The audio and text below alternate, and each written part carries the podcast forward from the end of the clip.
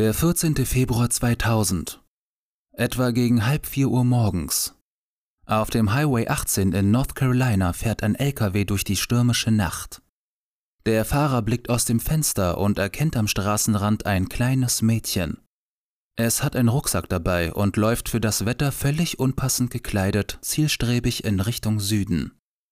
Der Mann macht sich Sorgen, denn das Kind ist sicher keine zehn Jahre alt und offenbar allein. Als er anhalten und Hilfe anbieten will, rennt das Mädchen in den Wald. Es handelt sich um die neunjährige Asher Degree.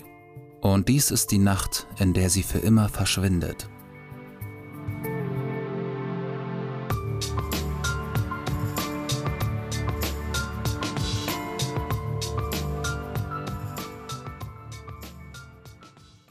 Hey Leute, wir sind Max und Patrick von den YouTube-Channeln The Midnight Mansion und Insolito.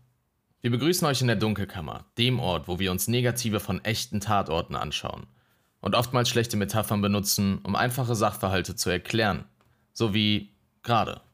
Naja, also, wir beschäftigen uns mit echten Kriminalfällen. Und in der aktuellen Episode geht es um wen oder was nochmal genau, Max?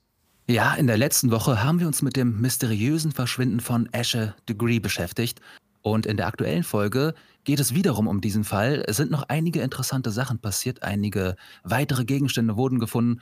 Und wenn ihr mehr erfahren wollt, dann besucht uns wieder in der Dunkelkammer. Wir freuen uns. Den Link findet ihr wie immer in den Show Notes.